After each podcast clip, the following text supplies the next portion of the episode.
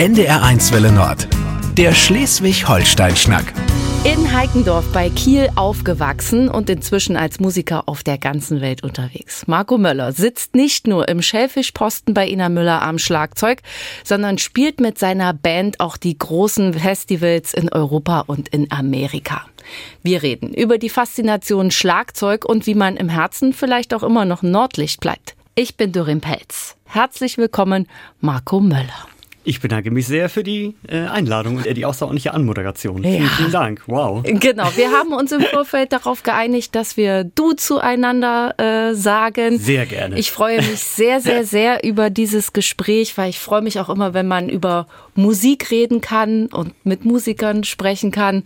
Und wir fangen ganz am Anfang an, sozusagen. Wir gucken zurück nach Heikendorf. Wann genau, in wie vielen Jahren ging es denn irgendwie los mit der Musik? Was ist so deine erste Erinnerung von dir selbst, die du mit Musik in Verbindung bringst? Das ging bei mir eigentlich schon recht früh los. Ähm, sehr früh. Meine erste Erinnerung, die ich mit Musik assoziiere und verknüpfe, ist, dass ich ähm, als ganz kleines Baby, muss ich noch gewesen sein, meine Mama auf dem Schoß war und ja wurden Weihnachtslieder äh, gehört. das war die erste Assoziation. Und ähm, ja, es hat mich total berührt. Und ich konnte gar nicht sagen, warum. Gab damals sozusagen auf dieser Weihnachts-CD, die da im Haus immer lief, mhm. gab es den Little Drummer Boy, eine Version vom Little Drummer Boy. Ah, das Lied kennt man. Das kennt man. Mhm. Und dann gab es ein tolles Trommelintro. Und irgendwie hat mich das so fasziniert und so angezogen, dass ähm, ich meine Eltern immer wieder dazu genötigt habe, zurückzuspulen, weil ich dieses Trommelintro hören wollte. Ja, ja, ja, glaube ich. Und mein Papa hat dann ähm, irgendwann den Move gemacht und hat das ähm, auf einer Kassette immer dieses Intro nur nacheinander aufgenommen. Nacheinander aufgenommen. Das habe ich mir stundenlang angehört, okay. weil es mich so geflasht hat. Waren dann die Eltern tatsächlich auch so mutig genug, um zu sagen, okay, dem schenken wir jetzt sofort eine Trommel und ein Schlagzeug? Also weil wenn Kinder Instrumente lernen, wir ja. kennen das alle, ist das am Anfang bisschen süß, man verkneift sich vielleicht auch noch das Lachen, aber es kann auch nervig sein. Also war wirklich dann das Schlagzeug auch das erste Instrument, was du bekommen hast? Tatsächlich nein. Ähm, über Umwege war es das, weil es gab im Haus eine Heimorgel kann gar nicht mehr genau sagen, welche ähm, Marke das war.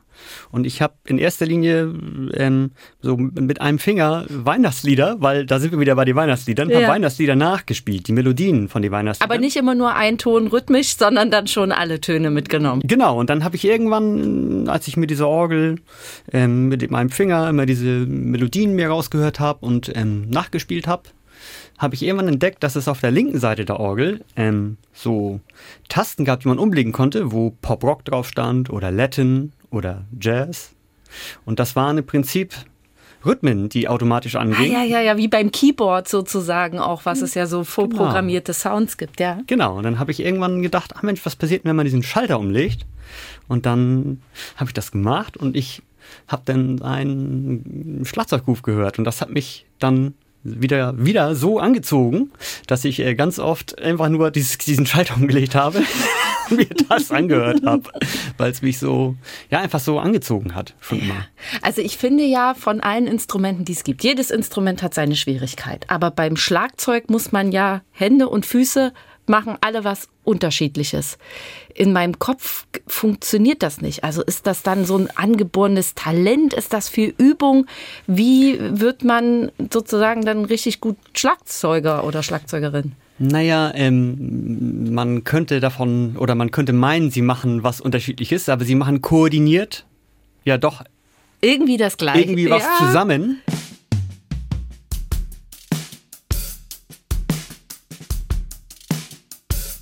In rhythmischen ähm, Unterteilungen mehr oder weniger. Ne?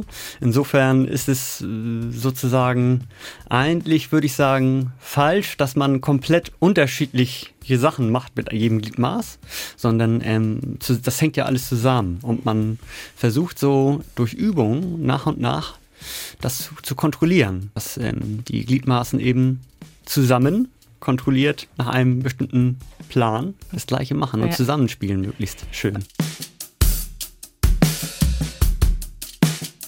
Ich hatte tatsächlich in der Schule einen Musiklehrer, der uns immer versucht hat, an alle möglichen Instrumente ranzubringen. Und Toll. der hat mit uns auch so Rhythmusübungen gemacht. Und ich bin quasi wirklich schon daran gescheitert, mit der rechten Hand einen dauerhaften Schlag so und die andere dann, also man hört es ja, ich komme halt so völlig aus dem Takt. Das ist dann einfach nur üben oder? Ja, eigentlich, ich würde sagen, ein Großteil davon ist üben, üben, üben, sich mit dem Instrument hinsetzen und einfach stundenlang das machen. Und ich glaube, das kann man, kann man nur machen, wenn es einen wirklich dahin zieht, ne? Wenn man die, den, den ähm, in sich spürt, das muss ich unbedingt machen. Ja, wenn es die große Leidenschaft dann das Instrument ist. Ja, vielleicht, ja. Ja, und dann wurde quasi noch in Heikendorf nur noch getrommelt. Ja, es wurde erstmal in Heikendorf eben der, der Knopf an der Orgel betätigt, weil ein Schlagzeug ja noch nicht äh, Zu denken war. zu denken war. Da musste noch ein bisschen Wasser die Elbe herunterfließen, bis die Eltern ähm, überzeugt wurden davon.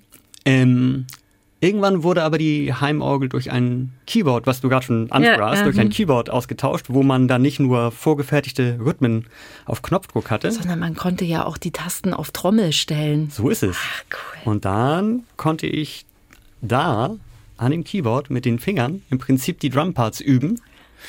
Und ich habe eigentlich, es war mir gar nicht so klar, aber ich habe vorher und auch währenddessen, und ich mache es heute auch noch, im Kopf eigentlich schon diese ganzen Grooves mir zurechtgedacht. Und es war mir eigentlich völlig klar und ich hatte nur an den Fingern die Unabhängigkeit zu überwinden. Und das ist ein schönes Kniffelspiel eigentlich.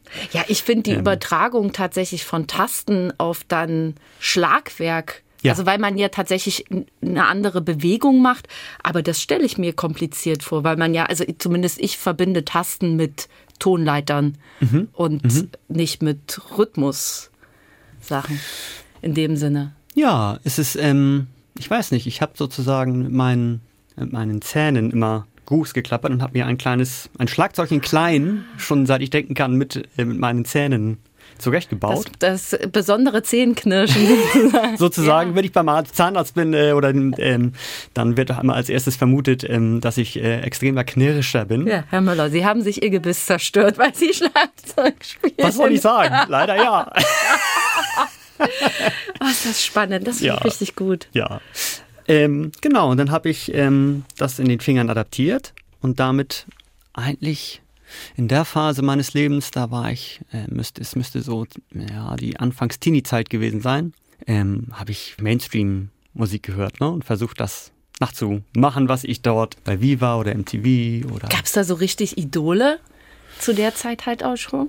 Nee, in der Zeit noch nicht, würde Nee. ich sagen. Ich hätte jetzt sofort gesagt, also weil das ist, das ist das Schlagzeug meiner Kindheit, Phil Collins. Klar, Also er und äh, natürlich. so. Ich wusste nie, wer dieser alte Mann ist. Ich wusste nur, der kann richtig gut, der kann richtig gut äh, äh, Schlagzeug spielen. In the Air Tonight, wirklich. Ja, Ein, ein, Hammer. ein solcher Song, der mich wirklich durch meine Kindheit in den 80ern begleitet hat. Ja, ja, ganz toll. Ganz toll. Wie man ganz auf toll. das kommt, ne? Ja, irre. Und fragt man sich dann auch wahrscheinlich selbst, wenn man am Instrument sitzt und wünscht sich so eine Eingebung zu haben für so eine Ja, für so einen ja. Groove. Der Wahnsinn, wirklich. Ja. Wie kam es dann vielleicht zur ersten Band oder so? Also es blieb ja nicht nur beim vor sich hin üben im, im, im eigenen Keller sozusagen. Das ist richtig. Ähm, der Switch auf das Schlagzeug und auch zur ersten Band, Punkband, Punk dann. war es damals, genau, ähm, war in der Schule. Und zwar habe ich dort ähm, einen ganz tollen Musiklehrer gehabt. Die Musiklehrer dieser Welt. Genau. Dort gab es neben dem normalen Musikunterricht auch ein, an der Schule ein sogenanntes Neigungsprogramm, wo man im Nachmittags, ähm, im Mittags-Nachmittagsbereich hatte, für die man sich eintragen konnte. Da hatte ich natürlich Musik gewählt. Das ist ja klar. und dann war da für ein Lied die Schlagzeugposition vakant und ich dachte, ja, ich kann es ja mal, ich Ich mal mach's, ausprobieren. wenn sich sonst niemand findet. Ich mach's. genau, genau so war's. Und ähm, ja, das ähm, war ein magischer Moment, weil ähm, ich das erste Mal da saß und eigentlich intuitiv völlig klar war, was ich machen Will. Muss. Hm, Und muss. hm. um, ähm, um, den, um den Groove da in der Band zu spielen. Und gleichzeitig habe ich das erste Mal auch mit, mit anderen Menschen zusammen Mhm. musiziert. Und das ist ja ein, ein, ein wahnsinnig tolles Erlebnis mit immer wieder mit ähm, anderen Menschen zu interagieren musikalisch. Das finde ich tatsächlich auch in Bands immer spannend, obwohl der Schlagzeuger den Takt angibt, mhm. ist er oder sie ja selten der Chef der Band. Also ja. entweder ist es dann Sängerin oder Sänger, wo man dann die dann Zeichen geben oder Klar. wo man dann wahrscheinlich sieht, okay, jetzt ist hier bald Schluss. Also man zählt ein und dann ist man nicht mehr der Boss, ne? Doch, ja, man kann es ein bisschen schneller oder langsamer machen. Ja, ähm, insofern, also die Verantwortung liegt da schon ähm, bei einem mit, aber ähm, es ist totaler Teamsport. Also, das ist völlig klar. Ja. Es ist eine totale Teamleistung. Und träumt man dann quasi als Teenie in der Schulband schon davon, das wird später mal beim Beruf und rennt dem dann sozusagen einfach nur direkt nach oder gab es jemals einen Plan B? Für mich gab es ehrlich gesagt keinen Plan B. Gut. ich weiß nicht, ob das zu empfehlen ist, aber äh, es war so bei mir in der, in der ähm, Retrospektive. Ich wollte nie ähm, selber Popstar mhm. werden und das war nie so mein, mein Ding, sondern ähm, ich habe irgendwann geschnallt, dass es den Beruf Musiker ja geben muss, weil ähm, für Solokünstler, die auf Tour gehen, gibt es Menschen, die in Bands die begleiten und die sind nicht die Künstler, sondern sind die Musiker. Mhm. Das muss ja irgendwie funktionieren. Das, das muss ja so einen Beruf geben. Genau. Und ich habe das so unbewusst wahrscheinlich oder halb unbewusst fokussiert und angepeilt. Und dann zieht man einfach würde. in die große Stadt Hamburg und dann läuft es von alleine? Hm. Wahrscheinlich eher nicht. Nee. nee, das ähm, war doch ein weiterer Weg und ähm, mit vielen, vielen Ups und Downs. Und mit dieser Punkband hat sich ergeben, dass ich einmal die Woche immer samstags wir zum Gitarristen nach Hause in den Keller durften. Mhm. Die Eltern ähm, haben gesagt, hier geht, das, halten das, wir aus. Hier ist das cool, ihr könnt das machen. Die waren wahrscheinlich oft auch gar nicht da, wenn wir geprobt haben, vermute ich. Und meine Eltern haben mit Dan ein Schlagzeug gekauft. Und das haben, ähm, konnte ich dort im Keller zur Bandprobe eben deponieren. Mhm. Mit der Punkband hat man hier und da gespielt. Bei einem Auftritt in Kiel hat mich dort ein Schlagzeuger, der in Kiel Schlagzeugunterricht gibt und sehr viel spielt, mhm. angesprochen und mich gefragt, ob ich eigentlich schon Schlagzeugunterricht hatte, jemals. Hatte, jemals. War ich so, hm, aha. Dafür ja gibt es also auch Unterricht. Unterricht und so, hä? Spannend. Ach so. Ja, wir haben uns dann getroffen und ich bin dem zu sehr viel Dank verpflichtet, weil ähm, wir in wöchentlichen Unterrichtssessions über Jahre hinweg in Kiel er mir eigentlich alle technischen Basics und Finessen beigebracht, beigebracht hat. hat. Ja. Ähm, ja. Ist ja auch immer gut, wenn man sich mit jemandem austauscht, der das Gleiche macht. Ne? Das ist ja in einer Band was anderes. Da spielt einer Gitarre. Das kann nicht unterschiedlicher zum Schlagzeug sein. Voll. Und es war vielleicht auch der richtige Moment, weil ähm, ich da in so einer Teenie-Phase war, wo man nicht unbedingt in erster Linie, wo man zwar gerne dann spielt, aber nicht unbedingt an den Sachen arbeitet, die unbequem vielleicht sind. Proben zum Beispiel Proben sind nicht so cool. No. äh, genau, und ähm, der hat mich da auf eine sehr, sehr coole Art und Weise abgeholt und mir diese Basics erarbeitet. Ich bin zu Dank verpflichtet. Ja.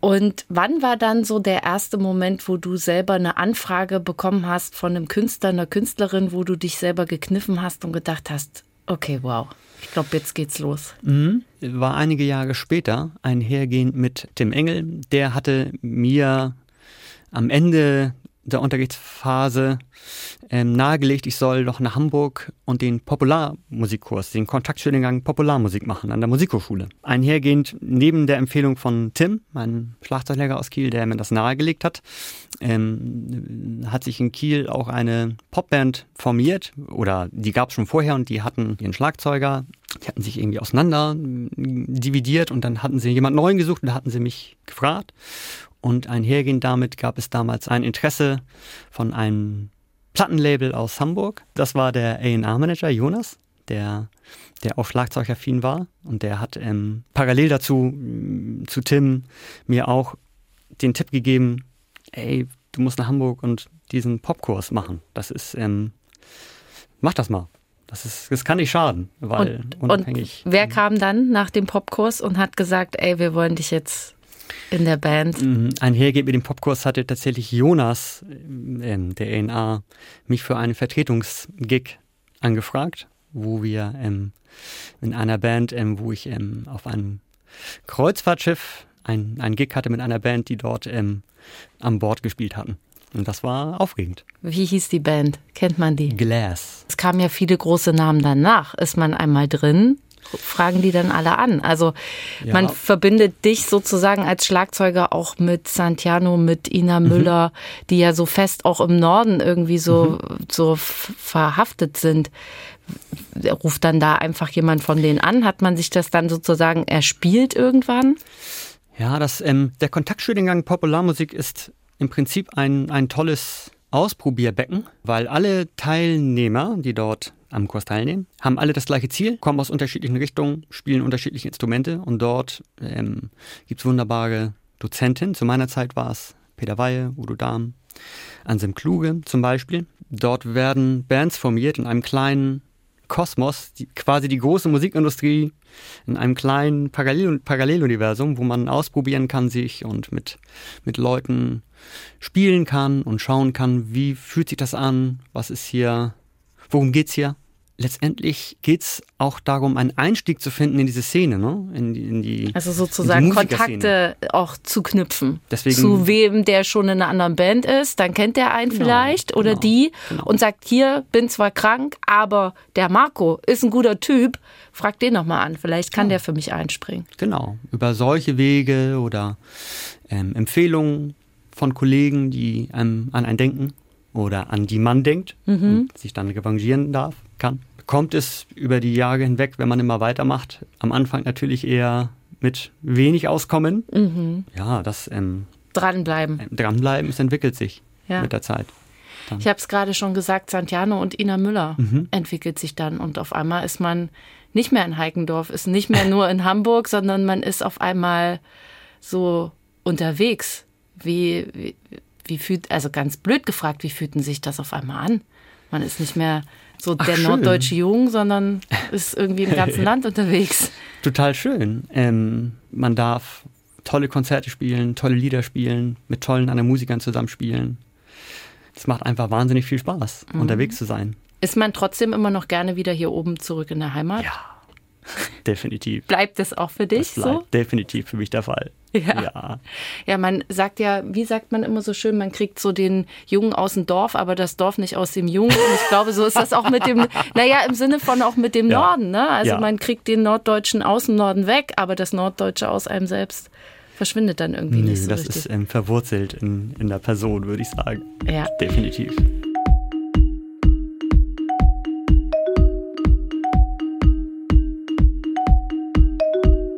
Du bist wie ich das jetzt gelesen habe, mehr oder weniger durch Zufall in ein Projekt geraten, das nennt sich Meute. Es mhm. ist eine, ich nenne sie immer Elektroplastkapelle. Ich weiß nicht, korrigiere mich, wenn das irgendwie so falsch ist. Ähm, wie kam es dazu? Wer, ja, wie ist dieses Projekt sozusagen losgegangen? Dort spielst du auch Schlagzeug. Und mit dem bist du auf der ganzen Welt unterwegs. Ja, wir sind ähm, glücklicherweise dürfen wir damit ziemlich viel in der Welt unterwegs sein und tolle tolle, tolle Konzerte in tollen Städten und Ländern spielen.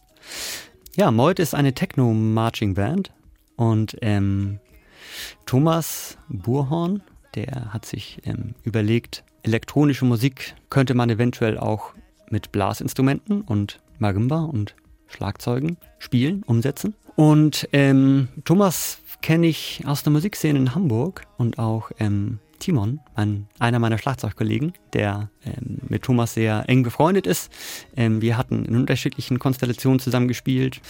Ähm, Timon und ich hatten uns zum Beispiel bei Santiano auf diversen Touren die Hand gereicht und die miteinander gespielt. Und ja, hat er mich angerufen und hat mich gefragt, ob ich Lust hätte für so ein neues Projekt, ähm, wo man erstmal zwei, drei Lieder im Studio aufnimmt und produziert und dann so ein Street-Gig macht die man mitfilmt. Ich habe mir erstmal gedacht, dass ich da total Lust drauf habe, mhm. weil ich äh, Thomas und alle anderen, die dabei sind, extremst gern habe.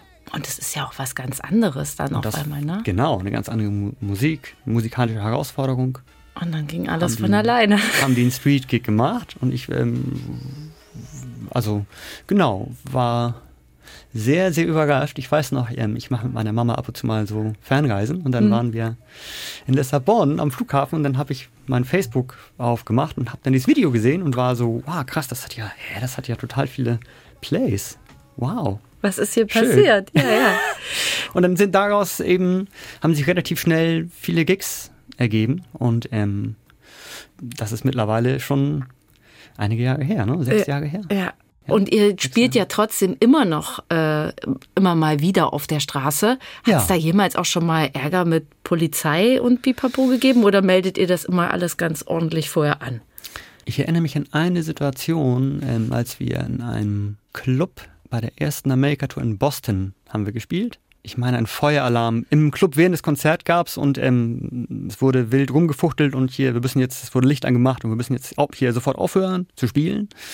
Und dann ähm, haben wir haben wir erst in der Menge weiter gespielt, weil wir auch gar nicht genau, also wir dachten, es sei ein Stromausfall oder so. Und unser Vorteil ist ja, dass wir auch ohne Strom ohne PA ja auch mitten in die Leute gehen könnten. Macht ihr heute ja auch manchmal noch, wenn es kein Stromausfall ist? Das ist korrekt. Es wird gerne gemacht und macht riesigen Spaß, ähm, diese direkten, direkten Reaktionen zu erleben, wie Leute und dann kam freuen. die Polizei und hat euch aus dem Club raus eskortiert. Genau, dann wurden wir alle durch die Feuerwehr raus eskortiert und dann haben wir draußen weiter gespielt. Ähm, um die Ecke des Clubs haben wir eine, ich sag mal, eine ruhige Ecke gesucht. Ähm, natürlich gab es da Anwohner und so und Polizei ist schon gekommen und wir haben danach aufgehört. Also ja.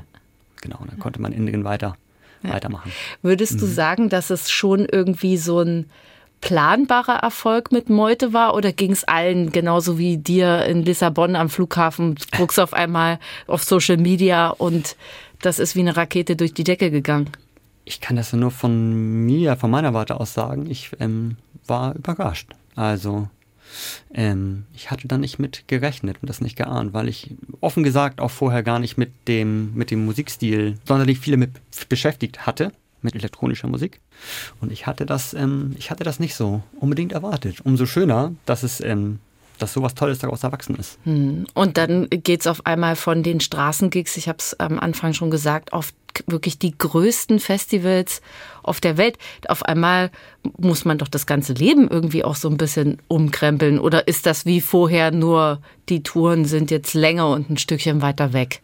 Ja, also es ist beides so ein bisschen. Man ist natürlich gerade, wenn man das erste Mal so eine Tour macht, weil ähm, jetzt, wenn wir das Beispiel USA, Nordamerika nehmen, ähm, ist das für mich auf jeden Fall immer ein Traum gewesen. Das Mecker der, der Musikkultur, die man so liebt. Und ähm, dort in den Städten, ich war vorher nie dort, allein die Städte, tagsüber Zeit zu haben, sich das anzuschauen und abends dort eine schöne Show mit schöner Musik und super netten Menschen zu spielen und einem Publikum, die auch völlig ähm, das ähm, zelebrieren und abfeiern, ist wahnsinnig toll.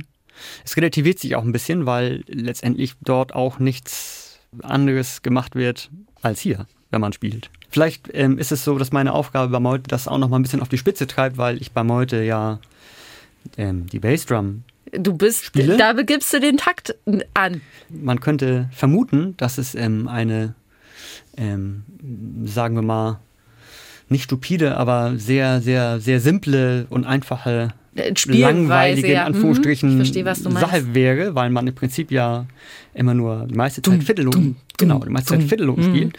Ähm, aber ich äh, finde das, ehrlich gesagt, völlig, völlig gegenteilig, weil es, ähm, genau, weil es für mich so vielleicht sogar eine Art Meditation ist oder so, oder die Essenz ist, um die ja. es geht, das möglichst akkurat für ja, alle ich stelle mir auch anzubieten. das, also ich kenne es jetzt aus der Publikumsseite äh, sozusagen, euer Konzerterlebnis. Ich stelle mir das mit dieser großen Band, mit auch diesen Leuten und was das sozusagen auch immer so für ein Gefühlsgemisch ist. Ja. Es ist anders als jedes andere, weiß ich jetzt nicht, Popkonzert nenne ich jetzt jetzt mal, wo die Leute einfach mal mitsingen oder so. Da wird halt gefeiert.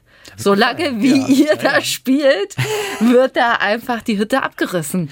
Ja, das ist ähm, das sind extreme, extreme Rückmeldungen, die man vom Publikum bekommt. Und es ist auch, das ist vielleicht auch wirklich in, in unterschiedlichen Teilen der Welt ein bisschen anders die Reaktion. Also ähm, wo spielt ihr noch außer Amerika, Europa? Es wurde in Südafrika schon bereist, wir haben in Thailand gespielt, in Australien, Neuseeland. Und in manchen Ländern sind die Leute ein bisschen verhaltener als hier vermutlich. Was ich am, am ehesten in Erinnerung habe in, in Richtung extreme Reaktion, fand ich, fand ich für mich immer zum einen USA.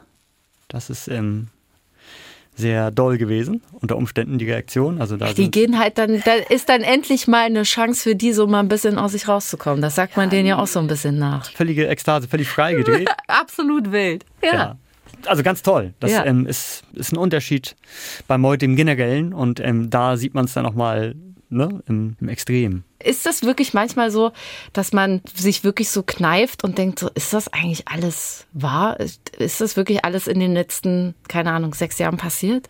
Ja, es ist eine ähm, ganz gute Erlebnisdichte, der man, mit der man manchmal nicht so hinterher. Erlebnisdichte finde ich ein gutes Wort. ja. also ähm, es ist tatsächlich, ähm, es passiert so viel in so kurzer Zeit. Alleine so eine Tour, eine Europatour, allein die Städte zu verarbeiten und dass man nachts immer weiterfährt und dann ist man nächsten Morgen im anderen Land. Man macht es ja, aber ähm, es braucht manchmal auch im Nachhinein so ein bisschen Zeit, um das für mich nachvollziehen zu können und verarbeiten zu können. Mhm. Definitiv. Das, äh, das glaube ich. Gibt es denn noch sozusagen persönliche Ziele, wo du sagst, okay, das ist irgendwas, das will ich gerne beruflich nochmal irgendwann machen? Das fände ich richtig gut. Ich wünsche mir, dass, es, ähm, dass wir mit Meute noch sehr lange und weiter wachsend in der Welt unterwegs sein dürfen und so schöne Konzerte mit diesen tollen Kollegen, die da mitspielen, machen können. Und ähm, ansonsten ist der Weg das Ziel und ähm, es werden neue Sachen kommen und ich, ich, ich freue mich darauf, was es, was es auch immer es sein wird. Also, Wir sehen dich aber auch weiterhin im Schäfischposten am Schlagzeug sitzen oder gibst du das auf? Nein. Nein, nein, nein. Also du hast recht, genau, völlig richtig. Ich sitze in der Band im sichtbaren Hintergrund. und ähm, ja, der, der Fokus ähm, liegt, nicht, liegt nicht auf mir und das ist auch ähm, Genau, das ist auch ähm, für mich, ich wollte ja nie, ähm, ich habe nie diesen Fokus angestrebt und ähm, Also kein Phil Collins. nee, in erster Linie liebe ich es ähm, tatsächlich mit Menschen und für Menschen, Künstler zu arbeiten und zu helfen, deren Visionen umzusetzen. Ich höre bei dir tatsächlich, obwohl du das ja jetzt auch schon ein paar Jahre machst, noch so viel Leidenschaft für dieses Instrument. Gibt es, abgesehen vom Schlagzeug, irgendetwas, was Marco Müller gerne macht? ich trinke leidenschaftlich gerne Kaffee und, äh, und, ähm, ähm, und bereite auch leidenschaftlich gerne Kaffee zu. Deswegen ähm, wolltest du auch keinen von unserem Filterkaffee haben. Nein, nein, nein, nein, nein. Ich habe heute Morgen einfach schon zu viel selber getrunken. Ja. Also, das ist ehrlich gesagt der Grund. Und ich ähm, liebe lange Spaziergänge. Ich habe jetzt gedacht, du sagst lange schlafen, das wäre wieder so ein Künstler-Musiker-Klischee gewesen. Ja. Genau, um nochmal ein schönes Klischee zu, zu bedienen. Damit kann ich leider nicht dienen. Ich stehe, ähm, ich habe einen, ähm, ja, einen sehr frühen, frühen Aufstehrhythmus. Was steht musikalisch als nächstes an? Darfst du schon ich, drüber reden? Ja, da darf ich drüber reden, da darf ich drüber reden. Ähm, jetzt beginnt ähm, eine etwas ruhigere Phase, weil ähm, wir mit Meute eigentlich den letzten Termin jetzt vor ein paar Tagen in Amsterdam gespielt haben. Und ich werde in der Zeit versuchen, in meinem kleinen Studioraum ein bisschen weiter rumzuforschen. Und dann freue ich mich sehr darauf, im Januar mit Ina Müller eine kleine Zusatztour zu spielen. Und von da aus wird es nahtlos eigentlich ziemlich nahtlos in, eine, in den ersten Teil der Meute Europatour übergehen, worauf ich mich auch sehr freue. Also bis dahin heißt es jetzt erstmal durchatmen, bisschen durchschnaufen. Vorbereiten. Und vorbereiten.